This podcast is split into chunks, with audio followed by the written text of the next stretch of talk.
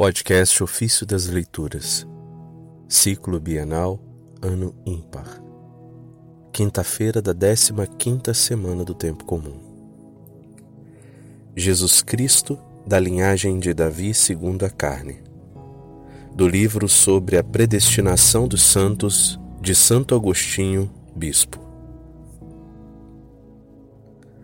Esplêndida luz da predestinação e da graça é o próprio Salvador, o mediador entre Deus e os homens, o homem Cristo Jesus. Para que isso acontecesse, como o adquiriu a natureza humana que nele existe? Com que precedentes, méritos de obras ou de fé? Respondam-me, por favor aquele homem para ser assumido na unidade de pessoa pelo Verbo coeterno com o Pai e ser o Filho unigênito de Deus, o que fez para merecê-lo?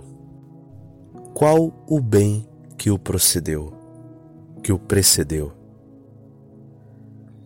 Que fez antes que acreditou, que pediu, para chegar a esta indizível excelência?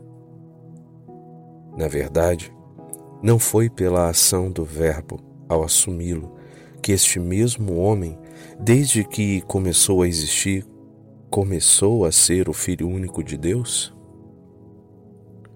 Manifeste-se assim a nós, em nossa cabeça, a fonte da graça, donde ela se vai difundir por todos os membros, segundo a medida de cada um.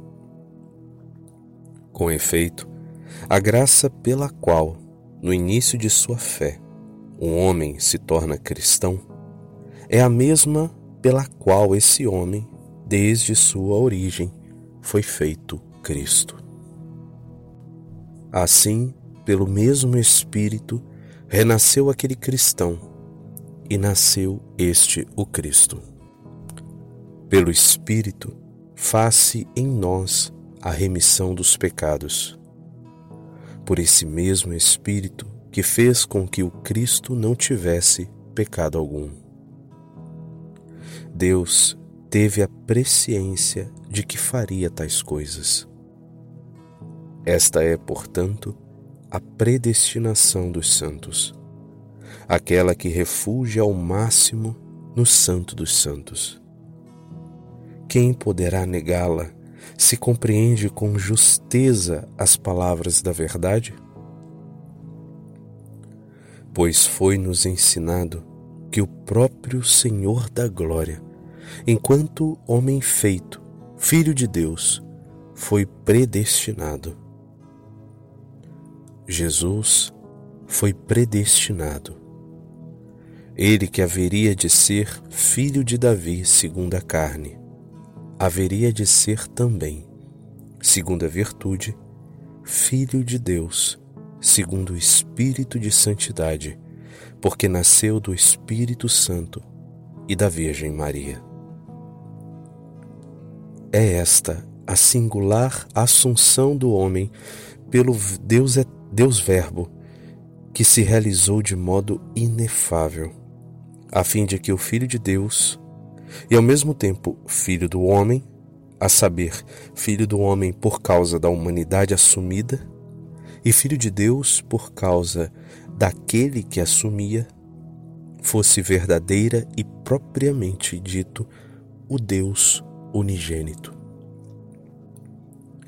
Que não acontecesse termos de crer numa quaternidade e não numa trindade a natureza humana foi predestinada a tão imensa, sublime e máxima elevação que não tem por onde mais se elevar.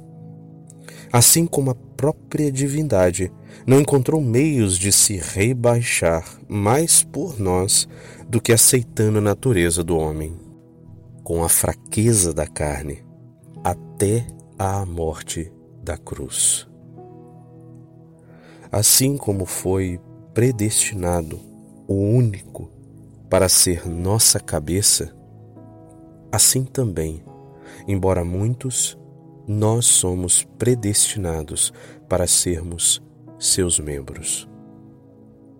Calem-se aqui os méritos humanos, mortos por Adão, e reine aquela que reina, a graça de Deus por Jesus Cristo, nosso Senhor, único Filho de Deus, um só Senhor. Quem quer que encontre em nossa cabeça méritos anteriores àquela singular geração, busquem em nós, seus membros, os méritos precedentes à múltipla regeneração.